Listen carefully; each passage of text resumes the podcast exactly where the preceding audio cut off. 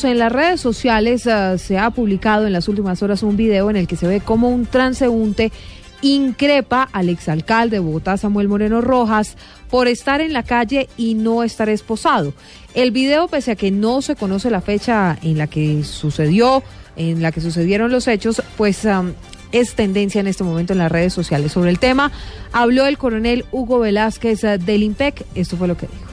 Es decir, nosotros tenemos, por eso les reitero, el procedimiento nuestro frente a determinadas remisiones, determinadas actividades que cumplimos de manera externa, miramos el perfil del interno, de acuerdo a su nivel de peligrosidad y si tenemos evidencia de una posible fuga. En este caso no tenemos información y por tanto eh, la persona que, usted hace mención no tenía necesidad de llevarla con restricciones.